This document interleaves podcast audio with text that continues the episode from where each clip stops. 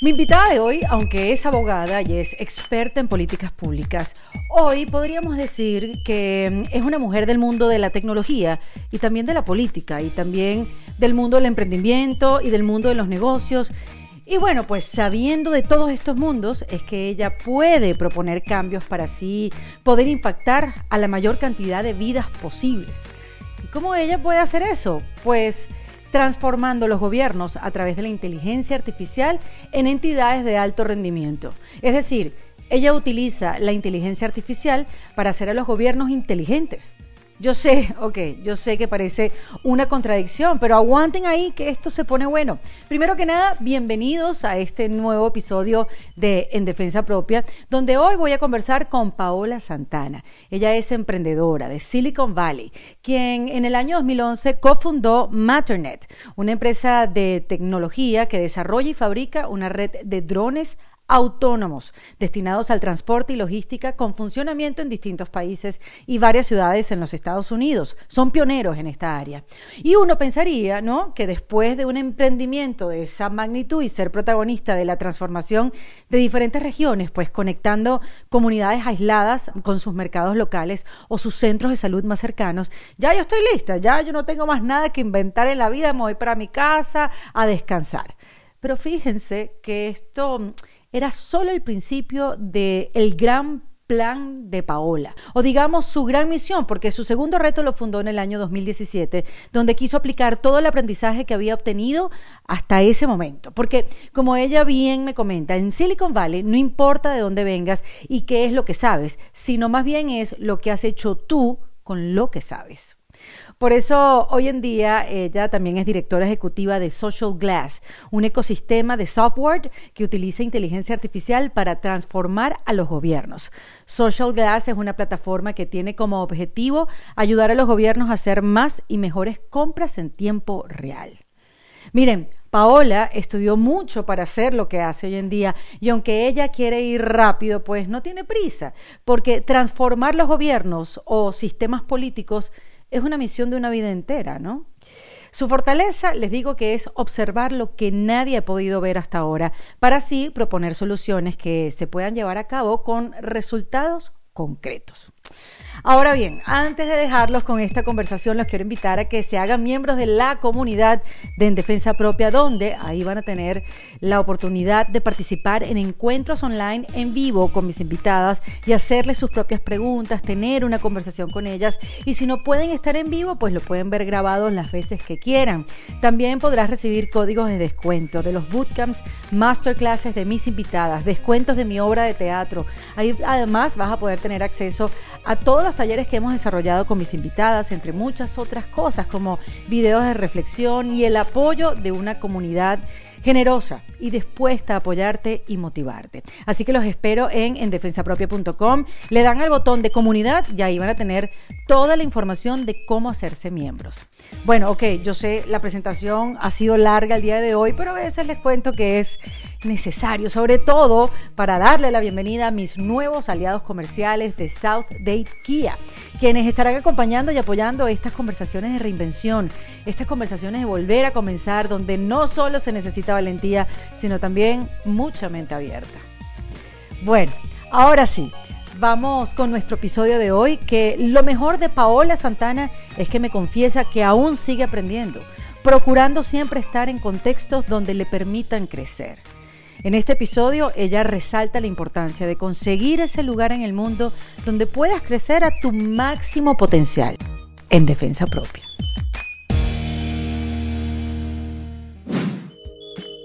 En Defensa Propia es presentado por South Miami Kia. Abre tu mente y maneja un Kia. Bienvenida Paola Santana a En Defensa Propia. Muchísimas gracias, Erika, por tenerme aquí. He visto algunas de las conversaciones con tus otros invitados e invitadas y estoy un poco nerviosa porque no sé lo que me vas a preguntar, pero me encanta estar aquí. Muchas gracias por invitarme. Por Dios, nerviosa estoy yo, porque nunca he conversado sobre lo que tú haces, que me parece que casi nadie lo hace. Este, me parece, a mí me pongo nerviosa yo, porque, oye, lo que haces es eh, increíble cómo ha sido tu reinvención, cómo quieres conseguir las soluciones a los problemas para impactar a comunidades y qué bueno que haya alguien haciendo este trabajo, Paola. Así que nada, eh, el gusto es mío de tenerte y que me hayas dado un poco de tu tiempo para conversar y hablar un poco de, de esta reinvención de tu vida y la reinvención que quieres hacer en la vida de los demás. ¿Por qué digo de tu vida? Porque a mí lo primero que me llama la atención cuando yo quiero conversar con una mujer para inspirarnos, para motivarnos es qué estudió, cuál es su carrera y qué hace ahora. Y viendo un poco tu carrera y qué haces ahora es completamente diferente. Tú te graduaste de abogado y hoy en día desarrollas tecnología e, inteligencia artificial para mejorar, digamos, los procesos de diferentes gobiernos. Es así como, ¿cómo llegaste ahí? ¿Qué pasó en el camino? Mira, em, aquí en Silicon Valley decimos que tú no puedes conectar los puntos hacia adelante. La única manera en que los puedes conectar y entender como que, ah, ya entiendo, es mirando hacia atrás. Yo siempre he estado muy clara en el tipo de cosas que yo quiero hacer, pero es interesante cómo la gente que es un poco terca, que sabe hacia dónde va, por más que tú sepas hacia dónde vas, cómo llegar hacia donde tú quieres ir, tú realmente no sabes cuál es la mejor manera de llegar. Entonces, yo siempre he querido, desde muy pequeñita, nací, crecí en República Dominicana, estudié en República Dominicana, siempre estaba muy eh, inconforme con las desigualdades sociales, con cómo gestionábamos nuestros recursos públicos. Eh, te lo voy a decir de una manera muy llana. En nuestros países de América Latina, si tú tienes la suerte de nacer dos bloques hacia adelante o dos bloques hacia detrás, tú puedes haber nacido en una familia pobre, en un barrio que es un punto de drogas, o en una familia ok que te permite tener acceso a educación privada y estudiar. Eso determina muchas cosas y puede determinar tu vida. Entonces yo me sentía muy incómoda con, esa, con esas injusticias, porque yo sentía que en mi país, que es un país muy pequeño, pero yo, no, yo nunca he sentido que mi país es pobre. Yo siempre he sentido dinero en mi país. Entonces yo decía, ¿por qué este dinero no llega a todo el mundo? Y creciendo en los 80, en los 90, eh, había mucho, mucho movimiento político y yo decía, mira, parece que la forma de crear cambio en mi país es a través de ser y hacer política. Y yo no voy a estudiar política porque eso como que es mucho hablar, yo quiero estudiar algo de peso. Voy a estudiar las leyes, voy a estudiar derecho para saber cómo crear regulación para cambiar los para pasar leyes en el Congreso y cambiar los sistemas de salud, cambiar los sistemas educativos, cambiar eh, la manera en que gestionamos nuestra planificación urbana. Desde pequeñita yo sabía que yo quería trabajar con la gente. Pero pequeñita, ¿qué edad, Paola? O sea, 12 años. No, no, más pequeñita. Eh, Siete años, ocho años. Yo veía cosas que veía basura en la calle y yo decía, esto está mal, esto está mal, mm. esto no, esto no. Yo veía niños eh, pidiendo en la calle de mi país en un semáforo y yo tenía vergüenza de que yo estuviera en el auto y ese niño estuviera fuera. Yo sentía un dolor de niña, ¿sabes? Un dolor de, mm, esto no está bien. Y mira, con esa pregunta tú me estás recordando eso y sí, nunca me he sentido cómoda. Y nada, eso me... Pero yo también era muy creativa, yo en mi colegio era la que organizaba talent shows y, armaba los bailes, desde la música hasta la coreografía, hasta cosía los trajes. O sea, yo siempre he sido una iniciadora de cosas y mi mamá es una súper emprendedora. Eh, yo siempre veía a mi mamá trabajando. Entonces, Tú ves a tu mamá trabajando todo el tiempo, vas a un colegio que te enseñan mucha disciplina, eh, tienes una fuerte vocación social. Cuando me graduó del colegio digo, bueno, ¿qué quiero hacer? Quiero estudiar derecho, quiero cambiar. Y, yo sé que para cambiar cosas tengo que ir a trabajar y tengo que ir a hacerlas yo. Y estudio derecho, eh, hago una tesis chulísima, una investigación chulísima, porque trabajaba en la corte que hacía elecciones. Y básicamente en la investigación Em, lo que pude ver de cerca es cómo los partidos políticos se gestionan y decía, wow, qué interesante.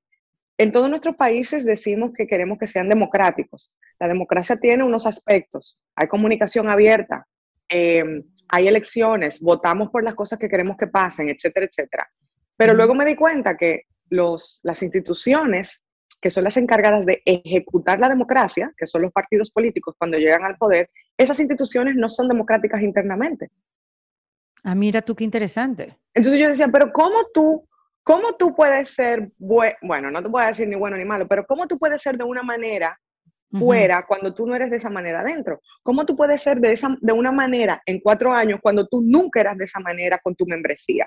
¿Cómo los partidos pueden gestionar países completos de manera democrática, siendo honestos, siendo íntegros, dejándole transparentes. Que transparentes. Si cuando toman decisiones a lo interno son decisiones que se toman a nivel de la cúpula política y luego hacen una gran asamblea que es un gran show para decir que todos acordamos en la decisión que ya nosotros tomamos. Es para comunicar, no es realmente para discutir ni para decidir. Entonces yo dije, me parece que la democracia es un sistema muy interesante, a nivel filosófico, suena muy bien, pero si todas nuestras constituciones y nuestras leyes mandan que la democracia se ejerza y no se ejerce de la manera en que hay que ejercerla, yo prefiero seguir mejorando ese sistema o pensar que a lo mejor hay un sistema mejor. Tuve que dar varios pasos hacia atrás. Eso que te estoy diciendo hoy, yo no lo entendía cuando concluí esa, esa, investigación. Claro, claro, claro. Yo en ese momento dije, bueno, hay que ayudar a los partidos a reformarse, hay que meterle más caña a esa parte, pero yo no entendía que era que a lo mejor el sistema estaba mal. Esa investigación me ganó una beca Fulbright. Con esa beca Fulbright, que es una beca que da el Congreso de los Estados Unidos para venir a estudiar en Estados Unidos, yo vine a los Estados Unidos a estudiar en Washington, D.C., la capital política del mundo, vine a estudiar cómo se hace política, a ver cómo se hace política. Y eso fue en el 2010. Estudié compras públicas. Tú dirás, Paola, ¿por qué compras públicas? Yo en ese momento, vuelvo y te digo, no lo sabía. Yo decía, yo quiero entender cómo funciona a nivel granular, a nivel de día a día, el país más grande del mundo. O sea, yo quiero saber cómo manejan sus gobiernos, cómo se maneja el gobierno, qué es lo principal que tiene el gobierno, gente y dinero. Bueno, la gente es un tema de recursos humanos, pero ¿y el dinero cómo se maneja? Compras públicas. Los gobiernos son los mayores tomadores de decisiones del mundo, determinando cómo tú y yo vivimos, punto. Y segundo, son los mayores compradores del mundo, pero los gobiernos compran como comprábamos, como se hacía comercio hace 100 años atrás. Lento, con papeleo, Burocracia. Y al, fin, al final del día que tú quieres hacer una compra, tú estás comprando con un precio de hace tres años. Tú estás comprando con un precio inflado. Tú no estás comprando con el mejor precio, ni estás comprando los mejores artículos, ni de los mejores vendedores que tienes disponibles. ¿Por qué? O porque no te interesa, o porque no tienes capacidad de ver todo eso. Entonces yo estudié compras públicas Em, terminé mi maestría con esta super beca que me dieron del Congreso de Oye, pero qué paciencia. Vamos a detenernos ahí un poco, Paula, porque eh, hay que tener paciencia. Tú siendo, como me estás contando, una niña inquieta, creativa, eh, iniciadora, como bien dices, este, hay que tener paciencia para estudiar todo eso, estudiar leyes, darte cuenta de tantas cosas, después decidir irte a estudiar compras públicas, ser experta en políticas públicas, o sea, eh, ¿qué te daba como la la voluntad de tener esa paciencia, de decir, bueno, no, porque el que quiere hacer cambios los quiere hacer ya, ¿no? ¿Cómo manejar esa, esa inmediatez del que quiere hacer cambios con, bueno, mira, tengo que hacer aquí una media aquí de prepararme? Lo que pasa, bueno, dos, dos temas fundamentales. Número uno, yo no estaba solo haciendo eso. O sea, yo estaba estudiando derecho y trabajaba en la corte, tiempo completo. O sea, yo trabajaba en la corte de elecciones de 8 de la mañana a 6 de la tarde, iba a la universidad de 6 a 10 y a veces tenía que volver a la corte porque estábamos organizando elecciones. O sea, yo no tenía tiempo de decir, ay, esto es muy lento, mi vida iba a mil y a los 20 tú tienes mm. una energía que yo digo, Dios mío, dame más de esa energía porque yo ahora no la tengo. Eso es lo primero. Lo segundo, em, yo siempre he sido una pensadora sistémica. ¿Qué quiere decir eso? Que cuando tú piensas en cosas a, la, grandes, tú sabes que, primero, tú tienes un gran objetivo. Yo no tengo muchos objetivos pequeños, yo tengo un gran objetivo, que es transformar a los gobiernos y a los sistemas políticos del mundo. Y eso es una misión de una vida completa. Entonces yo no tengo, yo me desespero, es interesante porque yo sí me frustro, yo sí quiero ir rápido, pero yo no tengo prisa. Y son dos contradicciones, pero yo puedo operar en esas dos contradicciones. Yo no tengo prisa porque es que cada pedazo de información que yo obtengo, cada gobierno con el que yo trabajo, cada investigación que yo hago, me dejan ver un pedazo del rompecabezas que nadie todavía ha visto o ha articulado de la manera o con la claridad que yo la puedo articular. Entonces no hay prisa, porque es que nadie ha resuelto este problema que yo quiero, que yo y, mis, equipos queremos resolver. Nadie se ha sentado a pensarlo, nadie se ha detenido a decir, aquí hay una falla. La gente está viendo otra cosa. Yo, yo creo que mucha gente lo piensa. Y yo creo que mucha gente ha intentado eh, resolverlo, pero a lo mejor solamente desde el punto de vista académico o desde el punto de vista gubernamental puro. Y yo estoy haciendo aquí una mezcla de experimentación pura, eh, de manera startups, que somos que vamos muy rápido, experimentamos, validamos una hipótesis o no, de tipo Silicon Valley, o sea, si este sistema que yo estoy tratando de crear no genera dinero para yo poder mantener esa visión creando más cosas, entonces no es sostenible. Y también desde un punto de vista académico hacemos mucha investigación en materias de compras públicas y desde un punto de vista gubernamental, porque al final el gobierno es nuestro cliente. Entonces, esa visión holística de mezclar y de absorber esa complejidad, eso no es una cosa de un año, de dos años. Y otra cosa que tú no sabes es que ya yo tengo un startup previo, que es el startup, que es la compañía eh, pionera en creación de drones para transporte. Entonces, si yo no sabía lo que implicaba ejecutar una visión grande en el mundo que no existía antes, porque hasta que Matternet, que es mi primera compañía en Silicon Valley, no creó drones para transporte, no se hablaba de drones para transporte. Y Matternet tiene 10 años y nadie conoce casi esa compañía. Pero espérate, pero vamos a detenernos ahí porque yo iba para allá, porque me parece un punto importantísimo en tu, el desarrollo de tu vida profesional. Eh, es pionera Marinet para, eh, en, este mundo de los drones y, vamos a detenernos en el sentido de que estos drones llevan este, a comunidades lejanas lo que necesitan, medicamentos, insumos. Lo interesante es, y justamente íbamos ahí, en ese cambio de cómo Paola salta de ser abogada y estudiar en Washington a hacer tecnología en Silicon Valley. Cuando yo entendí toda la burocracia y terminé mi master's, tú piensas que al final de tú estudiar algo así, tú dices, bueno, voy a tener un aha moment, voy a tener esa idea, ya voy a saber exactamente cómo transformar a los gobiernos.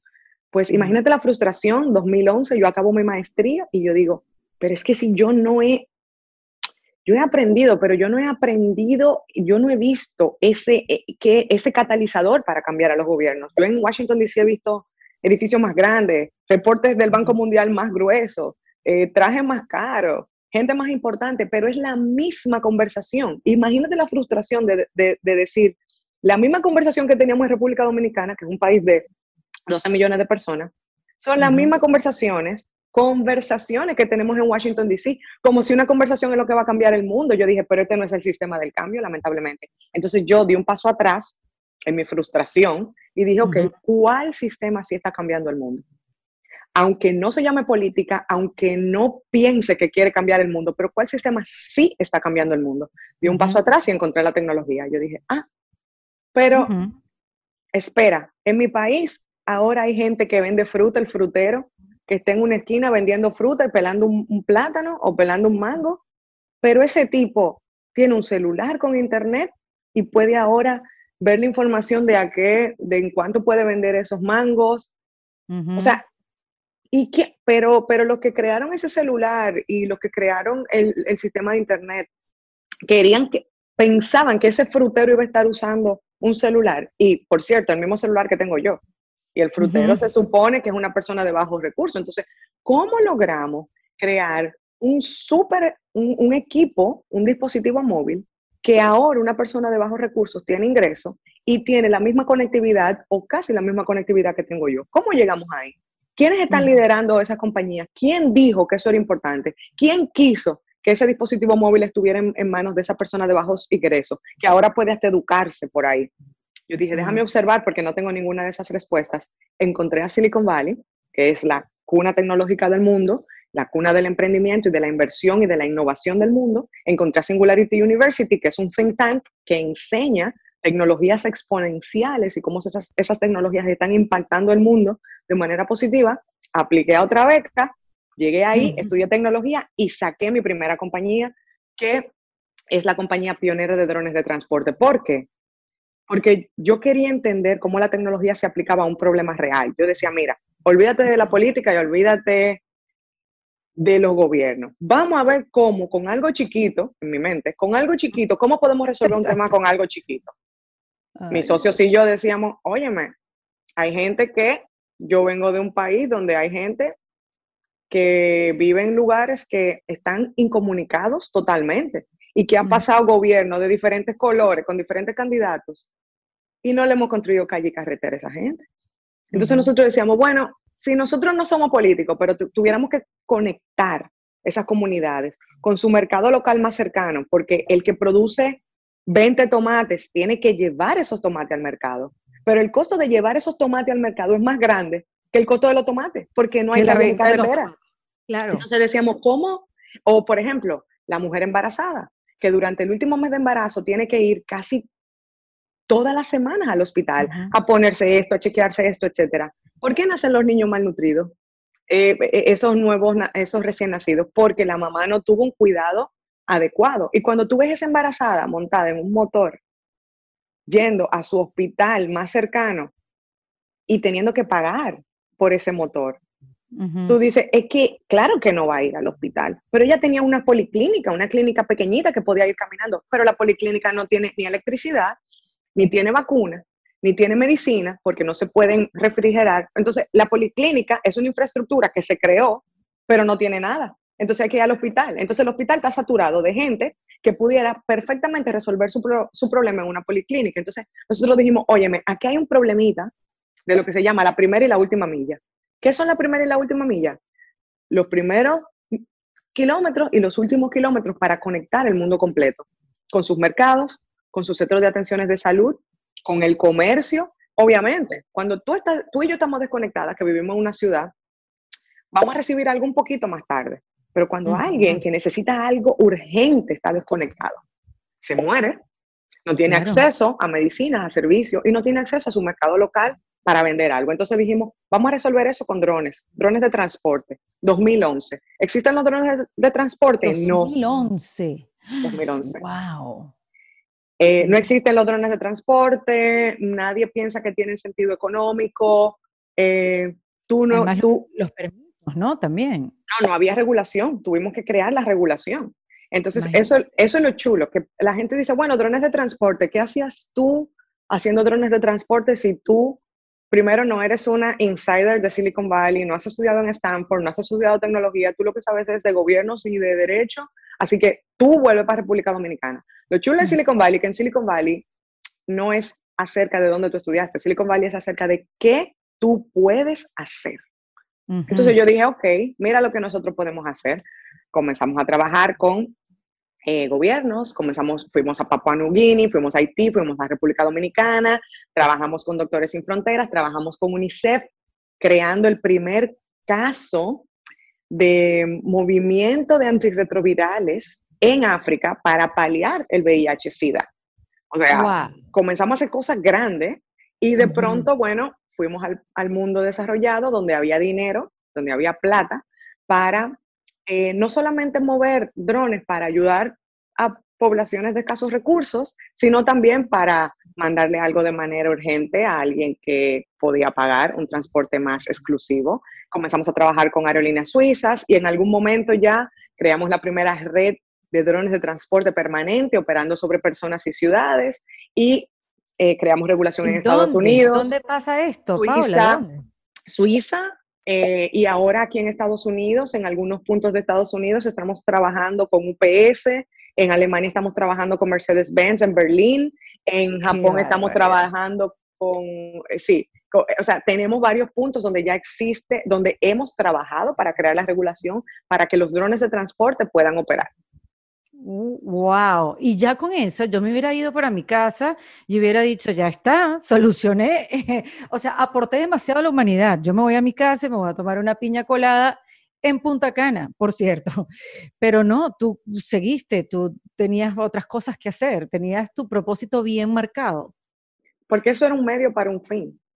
O sea, yo saber, yo entender, recuérdate lo que me trajo a Silicon Valley, y eso no se me puede olvidar mi corazón no se me puede olvidar, que yo lo que estaba intentando resolver era, ¿es la tecnología un sistema que me permite crear cambio más rápido que lo que a mí me toma hablar de eso, ganar unas elecciones, llevar un pedazo de papel al Congreso para que lo aprobemos, para que 20 años más tarde yo logre conectar a la mujer que esté embarazada con su clínica más cercana.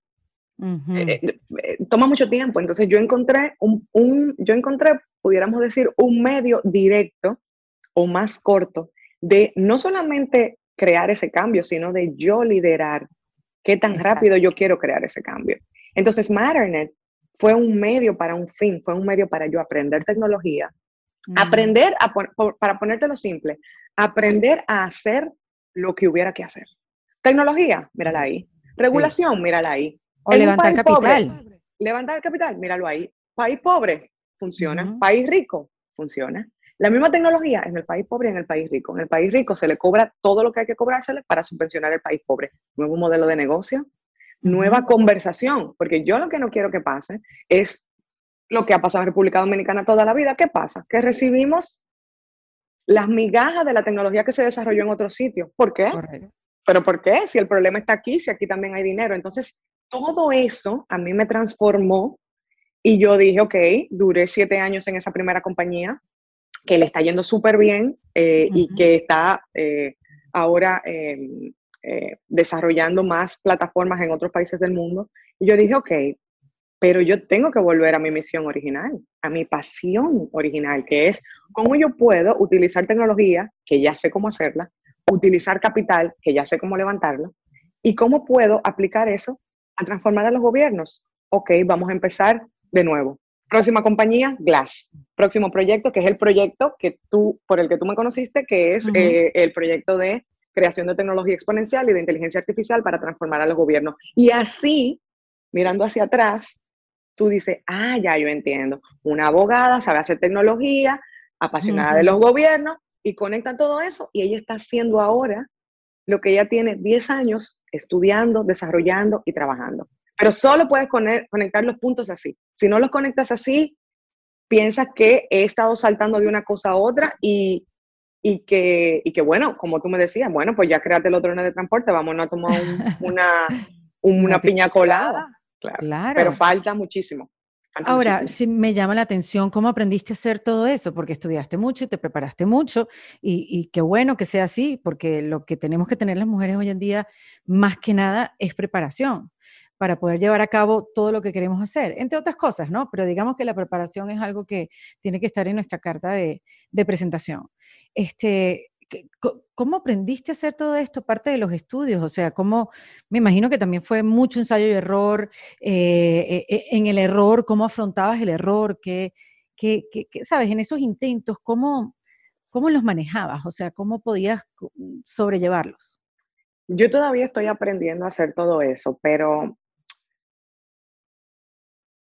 yo creo que las personas que queremos avanzar, que tenemos grandes sueños, que soñamos eh, con lo que sea, los ingeniosos, los curiosos, eh, tenemos una responsabilidad con nosotros mismos de ponernos en lugares y en contextos que nos permitan crecer, porque si no, nunca vamos a poder llegar a nuestro potencial. Eso, Paola. O sea, desde, desde separarte de, tu familia, desde mudarte de tu país natal, que aunque pareciera incómodo, te estás poniendo en el lugar donde puedas crecer. Es como la planta, la tienes que replantar para que pueda seguir creciendo.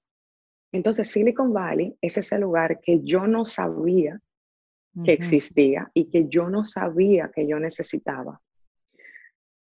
Pero yo era siempre yo siempre tenía ideas desde pequeñita.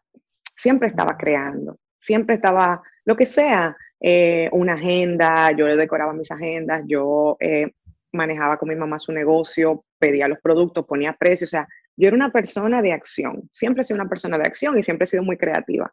Y sin embargo, cuando yo tenía ideas eh, en República Dominicana, de lo que sea, de, de, de lo que sea, la conversación de la gente era, pero eso ya existe, pero tú no sabes de eso.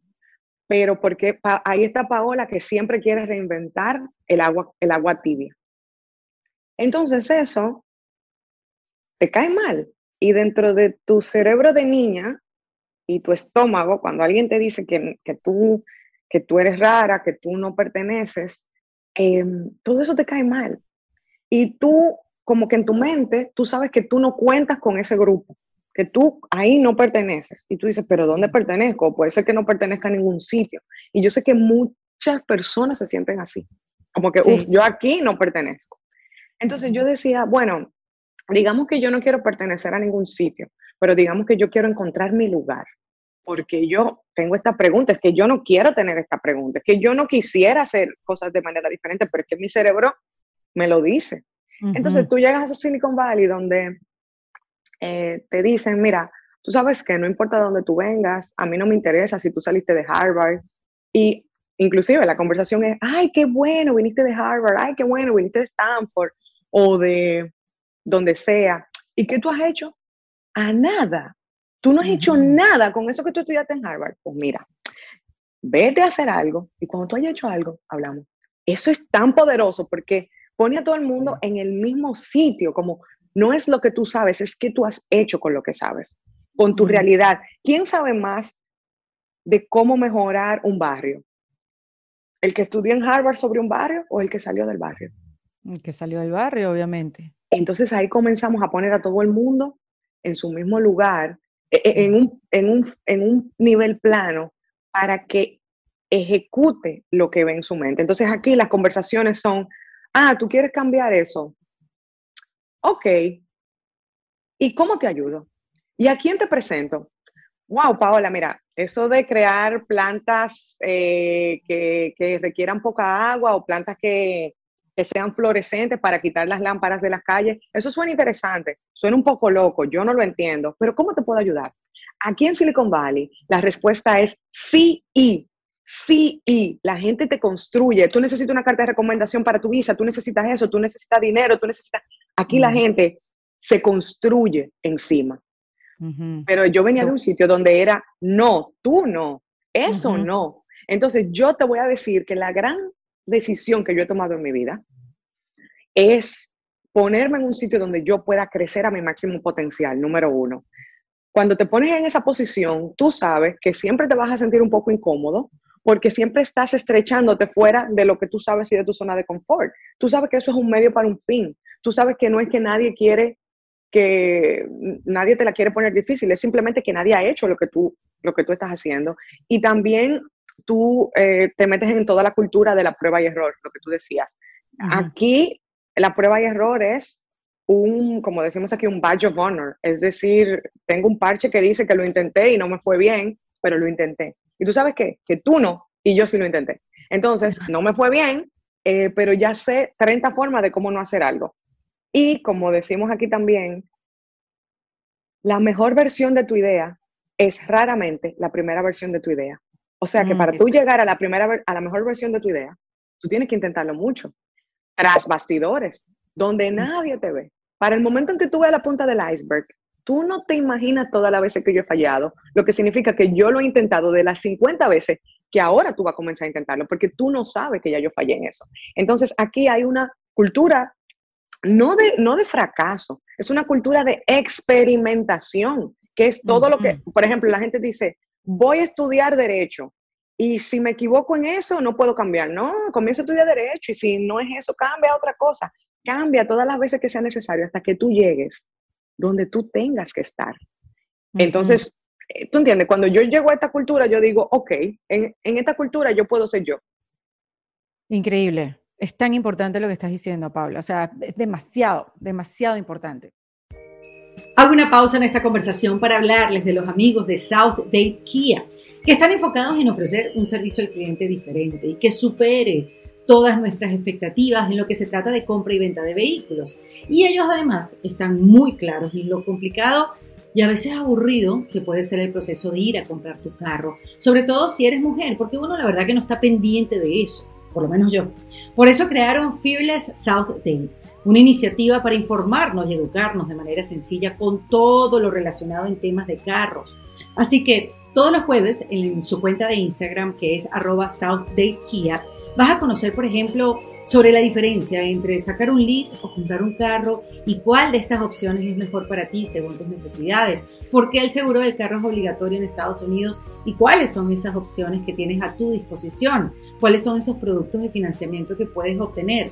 En fin, toda esa información que necesitamos para empoderarnos. Porque, a ver, todos manejamos carros, no solo los hombres. Y nosotras las mujeres ahora nos podemos informar de mejor manera y sobre todo sencilla gracias a los amigos de South Date Kia. Síguelos en su cuenta de Instagram que es arroba South Date Kia. Recuerda que es South Date Kia. Abre tu mente y maneja un Kia. Esa pregunta que tú tenías, esa pregunta que tú tenías, ¿yo algo debo pertenecer? Bueno, y si no perteneces está bien igual, sino cómo le sacas provecho al lugar donde estás y te vas a sentir frustrada, porque eh, también, porque es interesante, tú, tú, ves cuando uno siempre piensa, bueno, cuando, cuando logre esto voy a estar bien, cuando tenga esto voy a estar bien, o sea, yo soy un ser humano, eso a mí no se me va, eso a mí no se me va, y es interesante porque eh, yo te diría que eh, es, la duda es algo buenísimo, Tener preguntas es lo que te motiva a decir cómo lo puedo responder. No es decirle a, a, alguien yo me lo sé todo, es decir, bueno, estas 100 cosas yo no me las sé, pero yo estoy comprometida con irlas a buscar esas respuestas. Entonces tú te vuelves, eh, te, apalancas tu confianza, no en lo que sabes, sino en tu capacidad de ir a buscar respuestas. Y en un mundo donde tú tienes que parecer que tú te lo sabes todo, es muy bonito tener esa vulnerabilidad y es muy poderoso porque yo no tengo que sabérmelo todo, pero yo sé que yo, sé cómo voy a ir a buscar respuestas y yo voy a venir con respuestas y esas respuestas se van a convertir en soluciones para mejorar el mundo. Entonces, em, es curioso, Paola, Fíjate, perdón que te interrumpa y te quiero atajar ahí, porque uno como mujer, y, no quiero mm, transformar esta conversación entre los hombres y mujeres, cuántos hombres hay en la mesa y cuántas mujeres, no, no quiero ir por ahí porque siento que tienes cosas muy importantes que, que contarnos, pero, pero sí quiero detenerme ahí porque uno pensaría que la mujer tiene menos chance para el error, en campos como la tecnología, en campos como las startups, ¿no? El hombre tiene como mucho, mucho más chance de probar y equivocarse y de repente la mujer siempre tiene que estar como demostrando más allá de lo que puede para que la gente, los hombres, lo que sea, la, la, industria, agarre confianza. ¿Eso es algo que tú sentiste? Esa es la realidad. Mm. Porque es que el mundo ha sido construido por personas a su semejanza. Y si el mundo ha sido diseñado, construido, Em, em, manejado por hombres mucho tiempo, em, tú y yo operamos en un mundo donde nuestro sistema financiero, eh, por ponerte un ejemplo, muchas mujeres quieren abrir una cuenta de banco y necesitan a su esposo para abrir una cuenta de banco. O sea, e, e, es, mucho más profundo, más complejo y más sutil de lo que parece. si tú eres una mujer y tú no tienes un confundador, si tú eres una mujer y tú no eres altamente técnica, sí, o sea, todo, todo este tipo de disparates que yo no le dedico tiempo, eh, pero que existen. Y mm, sí que es más difícil como mujer. Eh, te voy a decir por qué. Eh, yo he tenido estudiantes en Stanford que, porque la naturaleza de quienes son estos chicos y que son chicos y chicas, los chicos me mandaban sus presentaciones. Mire, profe, eso no está, esto no está bien terminado, pero ¿qué usted cree? Porque yo quiero comenzar a levantar dinero para esta compañía. Y yo decía, madre mía, una presentación a lo loco. Eh, yo, yo, profesora, recibiendo, yo con mi startup recibiendo presentaciones así, ¿eh? Y yo haciendo mi investigación y mi presentación súper bonita y que todo esté perfecto. Y este chico por poner un ejemplo, me mandes una presentación a lo loco. Pues mi estudiante levantó un millón de dólares y yo todavía no había comenzado a levantar dinero y yo le dije, pero ven acá, fulano. Pero, ¿y, ¿y por qué tú mandas una cosa incompleta? Y él dice, bueno, pero yo se la mandé a usted porque yo le estaba, estaba armando ese muñeco. Yo, yo, yo todavía no sé, además, es un startup. Eso a lo mejor nos vamos a equivocar. Esa audacia que tienen los hombres de no es que quieren ser mejor que nosotras, es que ellos se lanzan y punto. Todas mis estudiantes mujeres me dieron su presentación el último día de la clase, cuando se habían leído todo el material, cuando se sentían preparadas. Y yo decía, ah, pero es que yo estoy haciendo lo mismo que ellas, porque yo dando clase también tengo un startup y yo no he comenzado a levantar dinero. Y es más, yo no he comenzado ni a hablar con inversionistas, porque yo siento que todavía yo no tengo todas las preguntas, todas las respuestas. O todas las respuestas, exacto. Y yo decía, pero ¿y cómo voy a tener todas las respuestas si parte de la investigación que tengo que hacer es ir a buscar esas respuestas? Entonces, esa capacidad que tienen los hombres de lanzarse y de atreverse, y de hacer la cosa un poco a lo loco, yo te diría, o no a lo loco, sino de decir, hay un millón de cosas que yo no sé, pero yo voy a intentar hacer esto. Esa capacidad yo la he aprendido de mis contrapartes hombres.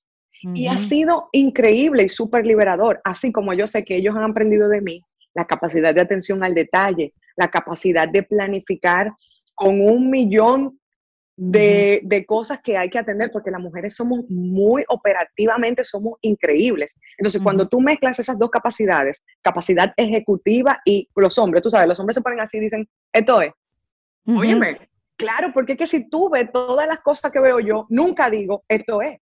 Entonces, esa capacidad de decir, voy a esto y veo todas estas 500 cosas, pero yo por ahora me voy a enfocar en esto y cuando sea momento de ejecutar, porque vendí esa idea, entonces yo voy a ponerme mi cerebro de mujer con el que me entrené o me crié porque mi cerebro piensa así. Pero tú saber que no te tienes que limitar al cerebro de mujer o al cerebro de hombre, porque es verdad que pensamos diferente y qué bueno, qué, bueno. que pensamos diferente. Entonces, eh, yo te tengo que decir que me sirve mucho eh, aprender de los hombres alrededor de mí, que están en mis mesas de toma de decisiones, así como están mis mujeres en la mesa de toma de decisiones, que abrazo y me encanta cuando mis diseñadores solamente hablan una vez en la reunión, mientras que mi jefe de, de, compras habla la reunión entera y todo el mundo se acepta y se, y se escucha como es. Y mi gente en mi mesa puede ser como ellos son y yo puedo ser como yo soy. Yo a veces le digo a mis equipos, ustedes saben cómo yo hablo, no se lo cojan personal, pero esto, esto, esto, esto, esto, esto está mal. Ah, no, Paola, eso está mal por esto, No, no, tú no tienes razón en esto. O sea, cada quien puede ser como ellos son, hombres, mujeres, eh, más experimentados, menos experimentados. Entonces, ¿qué te quiero decir? No es un tema, como tú decías, de hombre y mujer. Es un tema de, ¿puede esa persona hablar y pensar y ser como ellos son y traer eso a la mesa? Es otro tipo de conversación. Es otro tipo de conversación, otro tipo de ambiente donde se pueden crear cosas además. Exacto. Exacto. Ahora, háblame de Glass, eh, que ya lo veníamos hablando al principio, porque mira que eh, eh, la visión o la percepción que tiene uno cuando habla de trabajar con gobiernos, Paola, es que los gobiernos a veces son obstáculos, ellos mismos son el obstáculo para buscar soluciones las soluciones que ellos mismos deberían haber creado. O sea, no es solamente que tú tenías que crear la solución. Exacto. La solución colectiva, porque yo puedo hacer mi parte, pero a nivel colectivo, esa masa, esa inteligencia, ese poder de acción colectivo, nosotros a nivel individual se lo hemos delegado a una institución. Tú, tú me puedes decir, bueno, si yo sé que nadie recoge la basura, yo tengo que recoger mi basura. Pero si yo delego esa actividad y pago por delegar esa actividad, esa actividad mínimamente debería ser ejecutada, porque si no, devuélvanme mi dinero y yo me encargo de mi basura yo. Exacto, es simple. Muy básico, ¿no? Lo interesante es que nosotros hemos vuelto las cosas públicas y la gobernanza como una cosa tan difícil y, y grande que a ti se te ha olvidado primero que el que delegaste ese poder de acción fuiste tú y que el que paga por eso eres tú, se te olvida. Entonces yo digo, no, mira, devuélveme mi dinero que yo sé cómo utilizarlo mejor. Ahora, como no estamos ahí a nivel social, como hay un millón de cosas que ni tú ni yo queremos encargarnos en el día a día porque son muy complejas, no son, no son tan sencillas como recoge la basura, son muy complejas eh, a nivel macroeconómico, a nivel de seguridad nacional, a nivel de mantener a nuestros parques y nuestro ambiente sano y limpio. Son cosas muy complejas que no la puede resolver una sola persona. Entonces hemos decidido delegar todo eso a los gobiernos. ¿Qué le podemos exigir a nuestro gobierno? Bueno, yo te diría que exigir es inclusive la palabra incorrecta, porque exigir es como que si yo no te doy nada y te estoy pidiendo que hagas un favor, pero es que nosotros te estamos dando toda la plata para que lo hagas. Entonces yo siento que el nivel de recursos que reciben los gobiernos comparado con el nivel de acción y con el nivel de resultado es muy bajo. Y es, porque nosotros, es desproporcional. Cuando tú ves esos reportes y esos impuestos, yo digo, pero tú has durado más tiempo, gobierno, tú has durado más tiempo explicándome lo que hiciste y poniendo un reporte y pagando una parafernalia de espectáculo para explicar algo que haciéndolo. Pero es que es desproporcional. Entonces la pregunta es, ¿cómo podemos ayudar a los gobiernos a que hagan lo que tienen que hacer. Hay muchos gobiernos que no quieren hacer lo que tienen que hacer, pero hay mucha gente dentro de los gobiernos que sí quiere hacer lo que tiene que hacer. Entonces la pregunta es, ¿cómo le damos herramientas a esa persona que está detrás del aparato gubernamental para que todo el mundo, en su nivel chiquito y alto, tenga, para el que lo quiera hacer bien y el que quiera hacer lo correcto, lo pueda hacer bien? Ese es el propósito de Glass, darle herramienta y empoderar, no al político, sino al funcionario público, no al que se va y viene cada cuatro años, sino a esa persona que tú y yo conocemos gente que trabaja en el gobierno y tú y yo conocemos gente seria que lo quiere hacer bien y tú y yo conocemos gente que tiene 10 años trabajando en el gobierno, que no se ha robado un peso o que ha tratado de hacerlo bien sin que su jefe lo manden a hacer cosas raras y esas personas ni salen en los periódicos ni cuando se ahorran un dinero o cuando logran resolverle un problema a un ciudadano, no le damos un premio y no pensamos ni siquiera que son algo importante. Ah, ese trabaja en el gobierno. No, óyeme, ese, ese hace gobernanza. Por ese o esa, nosotros tenemos electricidad, tenemos recogida de basura, entonces vamos a elevar la función pública ayudándola. Vamos a darle las, vamos a darle la herramienta, la educación, la inversión eh, el, escenario para que esa gente salga adelante y para hacer gobernanza, algo chulo, algo interesante. Oye, vamos, vamos a convertir esto en algo interesante, porque gobernanza y lo público, lo de, lo, de lo, que pertenece a todos, debería ser tan interesante como hablar de un startup o hablar de dinero o hablar de Wall Street o hablar de un podcast. Totalmente. Lo que pasa es que nos hemos acostumbrado a que el gobierno y lo público es una inercia, no pasa nada nuevo, todo se queda igual.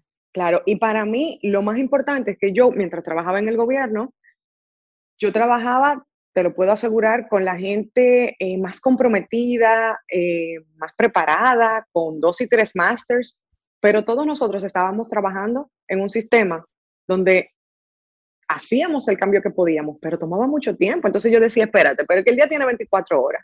Y yo trabajando con las ganas que yo tengo, puedo meterle 18 horas al día pero si yo le meto esa misma 18 horas a un startup, yo cambio algo y en el gobierno nada se mueve. Entonces, yo quiero desgastarme todos los días en algo que se mueve muy lento, con todos mis mejores amigos, que son los mejores cerebros que yo conozco.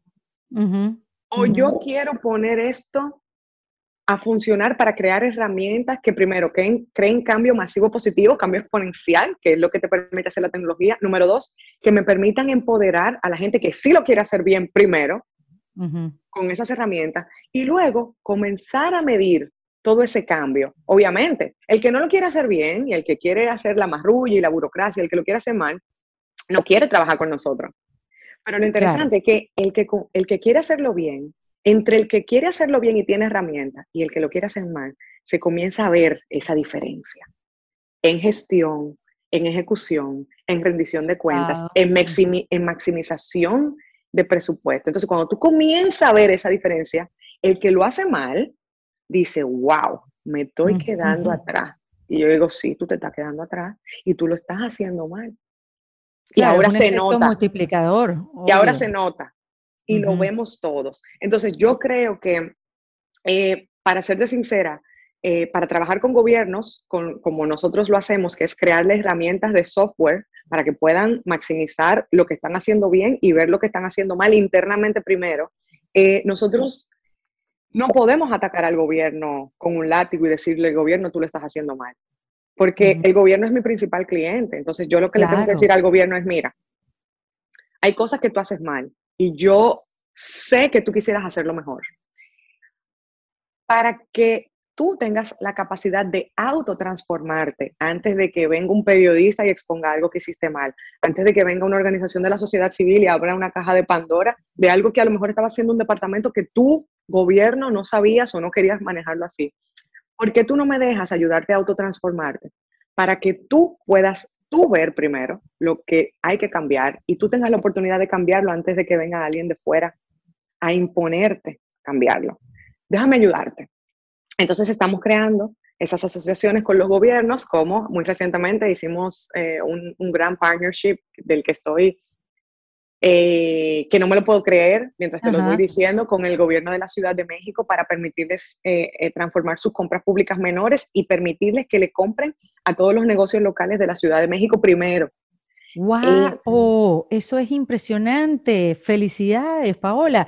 Además, para explicarlo rapidito, porque si tú tienes que ir, tienes pocos minutos, pero para explicarlo rapidito, esto lo que hace este sistema que ustedes desarrollaron es que el gobierno pueda comprar sus insumos, digas cápsulas de café, papel para imprimir, ese tipo de cosas en el mercado donde, o sea, al menor costo posible, ¿correcto?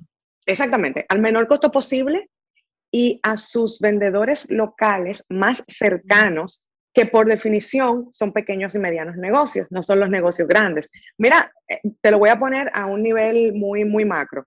Los gobiernos, desde los gobiernos nacionales, federales, federales o hasta locales, los ayuntamientos, los gobiernos son los mayores compradores en cualquier área.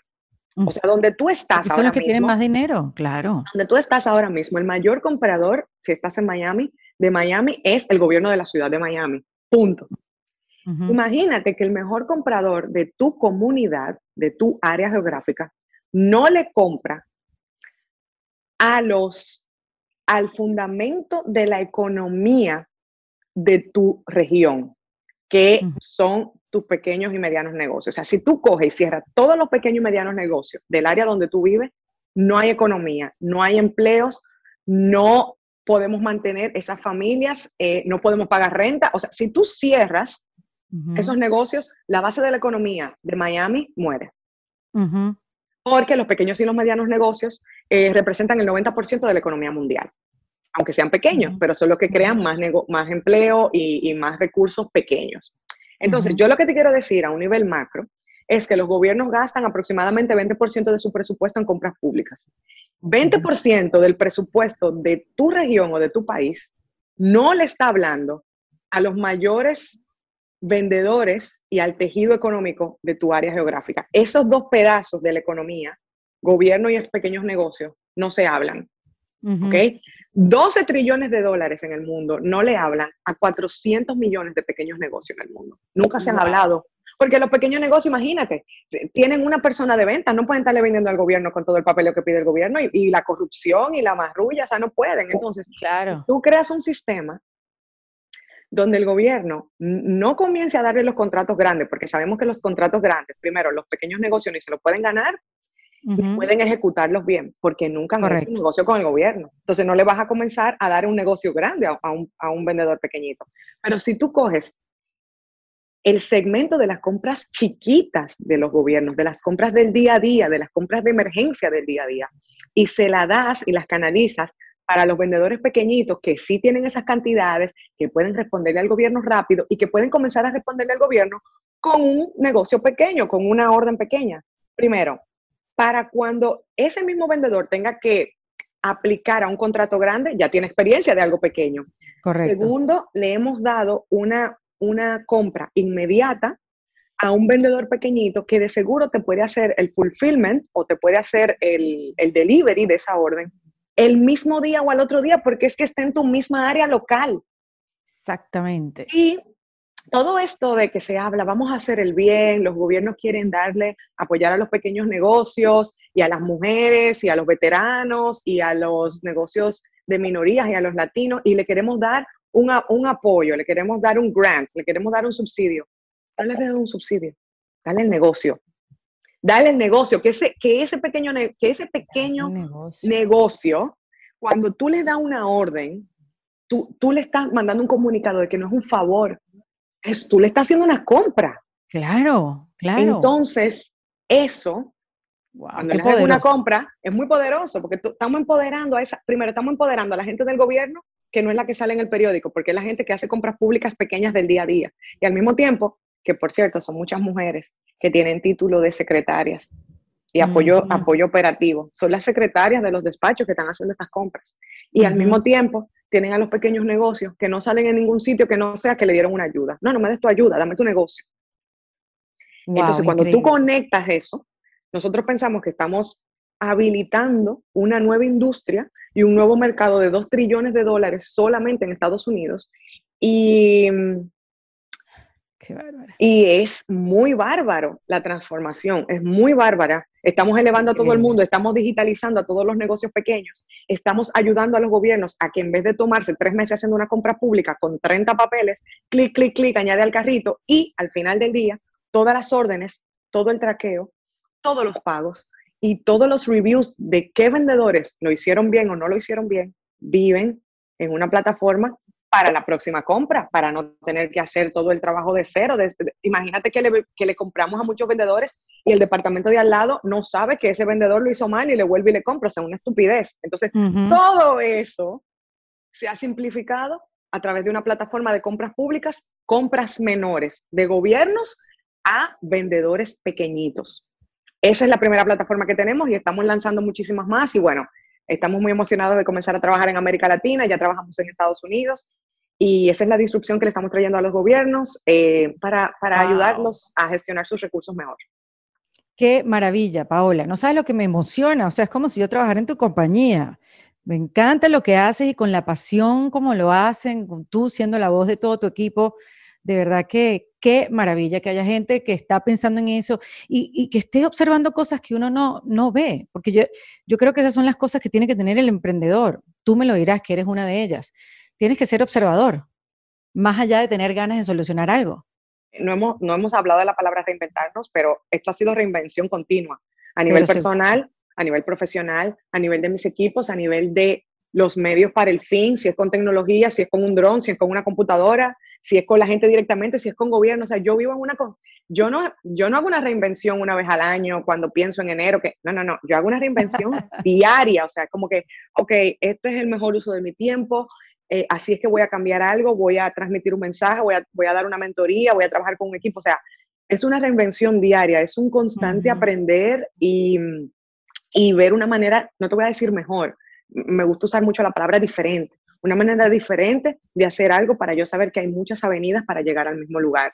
Eh, yo lo que sí te diría es que eh, la observación, mucha gente me dice, y Paola, ¿cómo puedo comenzar a hacer cosas grandes como la que tú haces? Y yo le digo a la gente, observa tu entorno, observa tu país, observa tu familia. Es que tú le has pasado por enfrente a un problema 300 veces y ya comenzaste a dejar de verlo. Como hacemos con los gobiernos, pues ya ni lo veo, ni cuento con eso. claro. Claro. Entonces eso es lo primero, observación pura y simple. Luego, dar un paso atrás y ponerte en un lugar donde puedas no solo observar, sino hacerte preguntas. Y donde estés en un lugar donde hacer esas preguntas no sea incómodo, donde no te sientas un alienígena, porque dicen, mira, pero yo quiero hacer un podcast de esta manera, mira, pero yo quiero hablar de esto y, habrá una manera de hacer dinero y rodearte de un grupo de gente que construya encima de esa idea o por lo menos te den la oportunidad de experimentar y de fallar y te den recursos, porque no es nada más, no es nada más el consejito o, el advising o la mentoría, no, pero dame dinero y déjame yo gastarlo a mi manera y ver, y si fallo, fallé. O sea, esa, em, esa confianza que te da otro, no con un consejo, sino con ponerte dinero en tu negocio, eso es mucha confianza, tú sabes. Entonces, eso te da a ti un sentido de, responsabilidad con ese dinero y con, tu compañía y con tu gente y con la gente que trabaja contigo. Y por último, el tema de, experimentación, o sea, eh, nosotros decimos aquí en Silicon Valley que un éxito de la noche a la mañana toma siete años. Entonces, óyeme, para el momento en que tú me ves a mí triunfando, tú no te imaginas lo que yo he, invertido y, fallado en, mis experimentos. Entonces hay que, hay que intentarlo mucho para fallar mucho, para llegar a la mejor versión de tu idea o de tu proyecto mucho más rápido que teniendo un plan estático que tú dices, bueno, tengo el plan perfecto, pero nunca lo he ejecutado, entonces no tiene sentido. Me encanta. Yo te iba a preguntar que me dieras tres tips para reinventarnos, pero ya me diste cuatro perfectamente explicados. Y con respecto a la pregunta de la reinvención, que va a ser la última que vamos a tener, este, tú me dijiste algo al principio muy interesante y me quedé con eso. Porque cuando tú empezaste a ver, a observar y ver qué podías hacer para mejorar desde que estudiaste derecho, tú te preguntaste, cuando viste la democracia, te preguntaste, ¿mejoro lo que hay o invento algo nuevo? Después de todo lo que has hecho, todo lo que has inventado hasta ahora, porque ahora es que falta, este, ¿qué has hecho? ¿Has mejorado lo que existía o has creado algo totalmente nuevo? Tú parece que me estás leyendo la mente porque yo concluyo todas mis presentaciones, todas, con una frase de Buckminster Fuller, que fue un gran arquitecto americano, y te lo voy a decir de memoria, eh, él dice, eh, no te preocupes en luchar contra la realidad existente. Para cambiar algo, inventa un nuevo modelo que deje al viejo modelo obsoleto.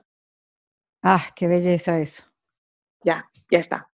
Yo no voy a ir a protestar, a protestar con una pancarta, a decirle al gobierno las 300 a decirle al gobierno lo que está mal. Yo voy a construir 300 maneras para que hagan algo diferente. Se la voy a poner en la mesa, voy a hablar con los ministros, voy a hablar con la gente que trabaja, le voy a decir, esto no funciona. Ya tú lo sabes.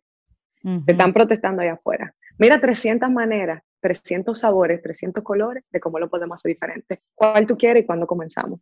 Entonces, yo, a mí me gusta, por eso me gusta el negocio del futuro. Eh, no, no tengo interés de decirle a alguien que lo que está haciendo está bien o mal, porque yo no lo sé. Pero me gusta soñar y reinventar cosas y, y ver cómo le dan un nuevo punto de vista y un nuevo marco de acción a la gente que sí quiere cambiar algo y no sabe cómo. Eh, así es que yo opero, me encanta. Eh, también sé que hay maneras de mejorar las cosas del día a día y hacer dinero. Em, es necesario para los emprendedores trabajar en esos dos niveles, en el nivel moonshot, en el nivel de eh, voy a mañana y, y, eso va a tomar 10 o 20 años hacer y también voy en el mejoramiento del día a día, que es lo que me permite eh, crear capas de mejoramiento que me permiten generar ingresos hoy. Pero si tengo que elegir uno de los dos, yo voy al Moonshot porque es la mejor inversión de mis capacidades y, de mi energía y, me permite crear eh, mundos diferentes y que son mejores para todos. No, Paola, qué dinamita esta conversación. Estoy tan feliz de haberte conocido este ratico y conocer lo que has hecho y, además concluir que tu éxito es el éxito de todos. Ojalá que tus emprendimientos y tus proyectos puedan llegar a la mayor cantidad de gobiernos posibles y, y que todos podamos de alguna manera, no sé, contribuir, así sea divulgando el trabajo que haces con tus compañías. De verdad que un abrazo gigante, mi profunda admiración, Paola. Muchas gracias a ti, Erika, por, por el espacio y cuando esté en Miami te voy a escribir eh, para que nos demos ese abrazo en persona, vacunadas. Eh, sí, señora. Y, muchísimas gracias y ojalá que este mensaje llegue a quienes tenga que llegar y, y te voy a pasar eh, todos los tips y videitos para que también puedas compartir muchas herramientas con todas esas personas de tu comunidad que se quieren reinventar y que están dispuestos a hacer lo que tengan que hacer para, para ir a su próximo nivel. Así que gracias a ti por, por la oportunidad. Así es, y la manera de seguir a Paola, conocer todos sus trabajos, sus empresas, lo voy a dejar en la descripción del capítulo, tanto en Instagram como en las diferentes plataformas, para que vayan, visiten sus perfiles y vean todo lo que hace, de qué se trata su equipo y la pasión que, tiene por, por todo lo que está desarrollando. Paola Santana acá, en Defensa Propia. En Defensa Propia es presentado por South Miami Kia. Abre tu mente y maneja un Kia. Esto fue en Defensa Propia y te invito a que te suscribas en cualquiera de las plataformas que lo ves o lo escuchas para que no te pierdas de ningún episodio. Es producido por Valentina Carmona con la asistencia de Nilmar Montilla. Fue editado por Adriana Colts Fermín con música original de Para Rayos Estudios. Yo soy Erika de la Vega y recuerda que esto lo hacemos en Defensa Propia. Hasta luego. With everyone fighting for attention, how can your business stand out and connect with customers? Easy. Get Constant Contact. Constant Contact's award winning marketing platform has helped millions of small businesses stand out, stay top of mind, and see big results fast. Constant Contact makes it easy to promote your business with powerful tools like email and SMS marketing, social media posting, and even events management. With Constant Contact, you'll reach new audiences grow your customer list, and communicate more effectively to sell more, raise more, and fast track growth. Don't know much about marketing? No sweat. Constant Contact's writing assistant tools and automation features help you say the right thing at the right time every time. Plus, you can send with confidence, knowing your emails are actually reaching your customers thanks to Constant Contact's best in class 97% deliverability rate. I'm a small business owner and I believe that this is a great tool for other small business owners. In small businesses, you need to create a team. And if you're starting by yourself, Constant Contact can be the team that you need. Tackle any challenge with Constant Contact's expert live customer support. Plus, everything's backed by the 30 day money back guarantee. So get going and start growing your business today with a free trial at constantcontact.com. Just go to constantcontact.com right now. Constant Contact, helping the small stand tall. ConstantContact.com. With the Lucky Land slots, you can get lucky just about anywhere. This is your captain speaking. Uh, we've got clear runway and the weather's fine, but we're just going to circle up here a while and uh, get lucky. No, no, nothing like that. It's just these cash prizes add up quick. So I suggest you sit back, keep your tray table upright, and start getting lucky. Play for free at LuckyLandSlots.com. Are you feeling lucky? No purchase necessary. Void where prohibited by law. 18 plus terms and conditions apply. See website for details.